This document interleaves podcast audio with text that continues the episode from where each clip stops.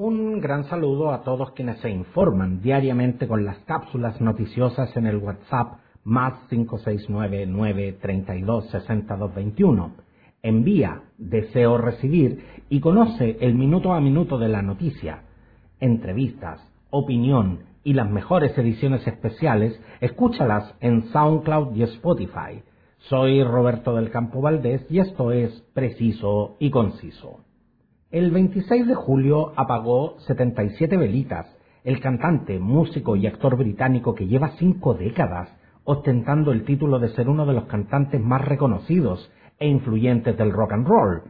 Reconocido por ser la voz eh, principal de los Rolling Stones.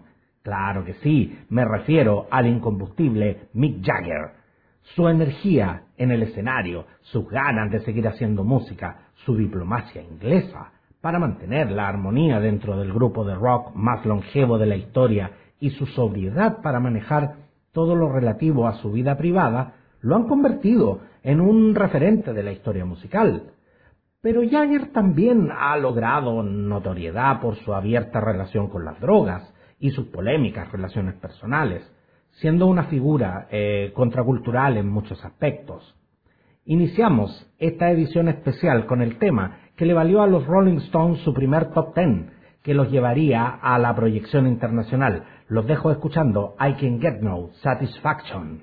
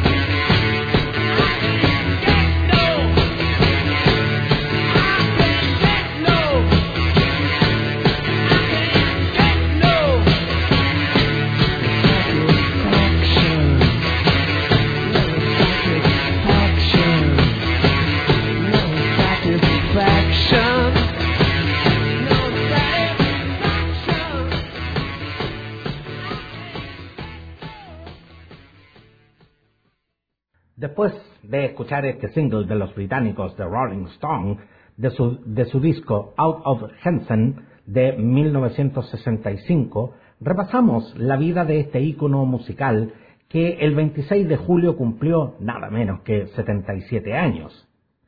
En 1943, en el condado de Kent, en la localidad de Dartford, en el entorno de una familia de clase media, Michael Philip Jagger era el mayor de dos hermanos varones, hijo de un profesor de educación física y de una dueña de casa. Sus primeros contactos con la música fue a través de los discos de Buddy Holly y los eh, pioneros del blues, Buddy Guy, Robert Johnson y Muddy Waters.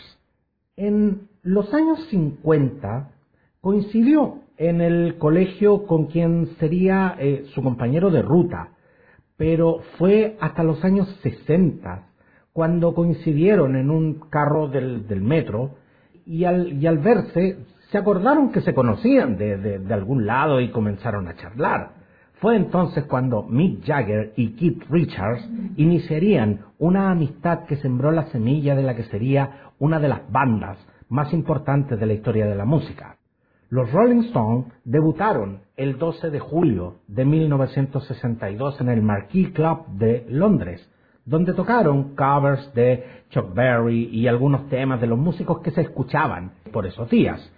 Mick y Kate, junto a Brian Jones, comenzaron a desarrollar muy pronto su faceta creativa en la búsqueda de su propio lenguaje musical. Su contrapeso eran los Beatles de Liverpool, pero los Stones no querían parecerse a ellos. No usaban trajes eh, para su puesta en escena. Decidieron eh, seguir usando sus propias y exóticas ropas, logrando distinguirse no solo en lo musical, sino que incorporando un concepto visual que desarrollan hasta el día de hoy. Sigamos entonces disfrutando de los éxitos de los Rolling Stones con otra canción de 1973 y que encabezó la lista de Estados Unidos y Reino Unido, alcanzando el número uno. Vamos a escuchar de su, disco God Heads Up su éxito Angel.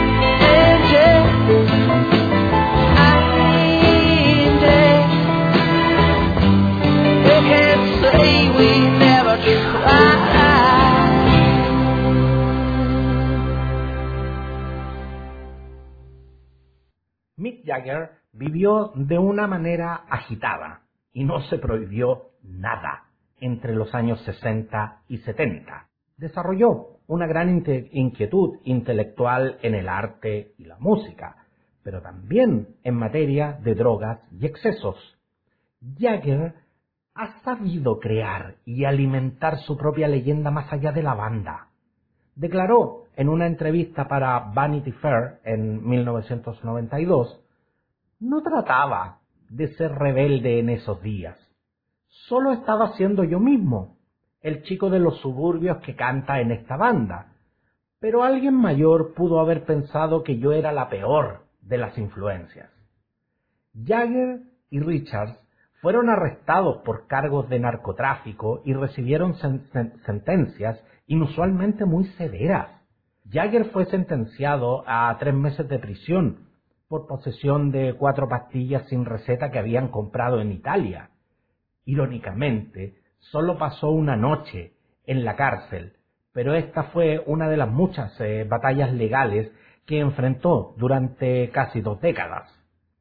Mick Jagger tiene ocho hijos, cinco nietos y hasta un bisnieto, que es dos años mayor que su hijo más, eh, más pequeño, con cinco mujeres en relaciones diferentes. Ha desarrollado también eh, su descendencia y, según sus cercanos, eh, está presente eh, en, la, en la vida de todos y cada uno de ellos de su disco Tattoo Tune de 1981. Nos quedamos disfrutando Start Me Out con los Rolling Stones.